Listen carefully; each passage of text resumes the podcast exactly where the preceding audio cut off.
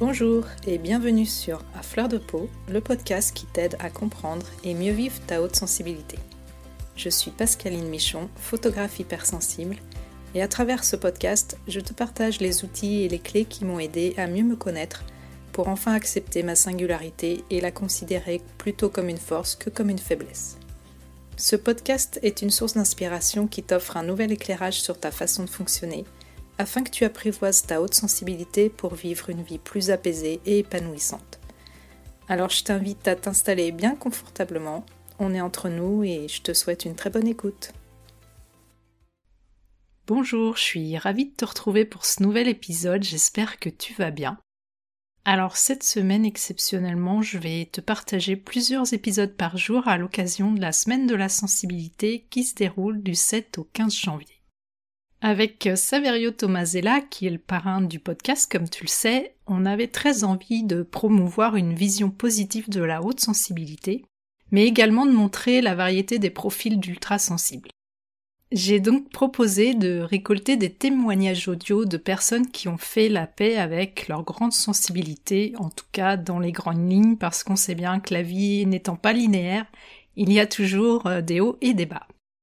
Nous avons préparé les questions ensemble avec Saverio et elles sont volontairement les mêmes pour toutes les mini-interviews. Je te propose donc à présent de découvrir un de ces témoignages en espérant qu'il pourra t'éclairer sur ton propre parcours. Aujourd'hui, j'ai le plaisir de recevoir Tiffaine. Bonjour Tiffaine. Bonjour Pascaline. Je te remercie euh, d'avoir accepté de témoigner. Avec plaisir. Est-ce que tu veux bien te présenter en quelques mots? Oui, du coup, moi je m'appelle Tiffaine, j'ai 29 ans, j'habite en région parisienne et je suis ostéopathe. D'accord. Comment est-ce que tu as découvert ta haute sensibilité? Alors ma haute sensibilité, la première fois que j'en ai entendu parler, c'était une psychologue que j'avais été euh, voir pour la première fois à l'âge de 24 ans pour euh, de l'anxiété de performance et elle m'avait parlé de haut potentiel à l'époque euh, elle m'avait demandé d'aller voir les traits euh, par moi-même de haut potentiel et je m'étais reconnue dans l'hypersensibilité. Après, à l'époque, j'en avais pas fait grand-chose. Euh, j'ai laissé ça de côté jusqu'à mes 28 ans, donc il y a un peu, il y a bientôt deux ans, où je suis tombée sur le livre Suis hypersensible de Fabrice Midal? Et là, en fait, c'est arrivé un moment de ma vie où j'ai ouvert le livre et au bout de deux pages, j'étais déjà émue. Au bout quatre pages, j'avais vraiment les larmes qui me sont montées aux yeux. J'avais l'impression de lire un peu mon mode d'emploi et de qui je suis, comment je fonctionne, et cette sensation de ne pas être ou de ne plus être un ovni, que finalement ma normalité en était une euh, au sein des hypersensibles. Super.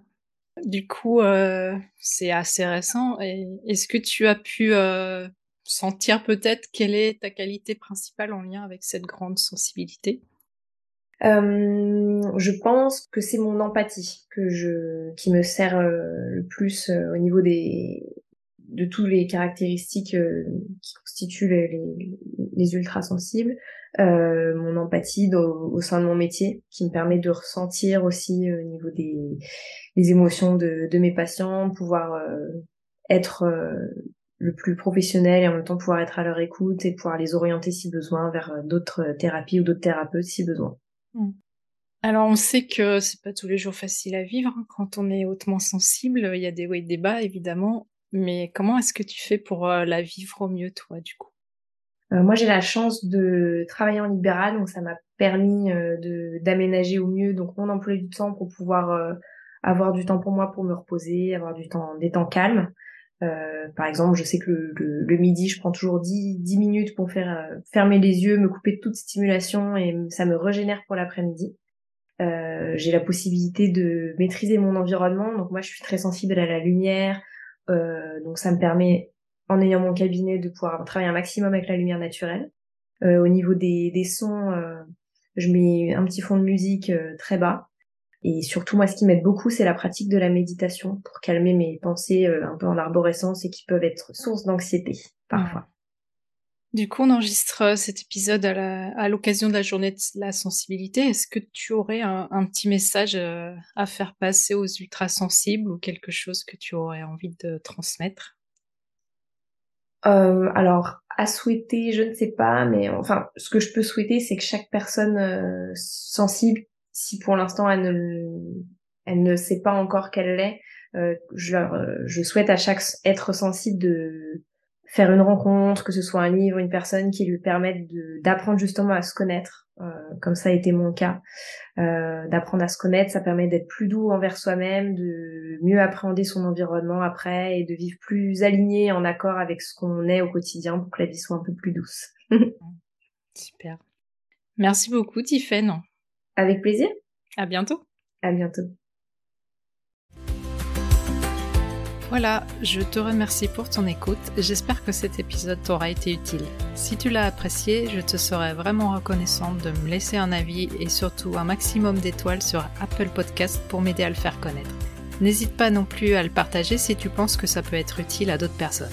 Tu peux retrouver tous les épisodes sur mon site internet à l'adresse suivante www.pascalineMichonphotographe.com dans la rubrique podcast.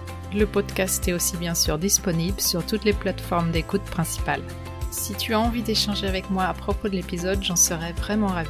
Pour ça, tu peux me contacter sur Instagram, là où je suis la plus présente. Le compte, c'est tout simplement à fleur de peau podcast avec des tirés vers le bas entre chaque mot. En attendant, je te donne rendez-vous la semaine prochaine pour un nouvel épisode. À bientôt!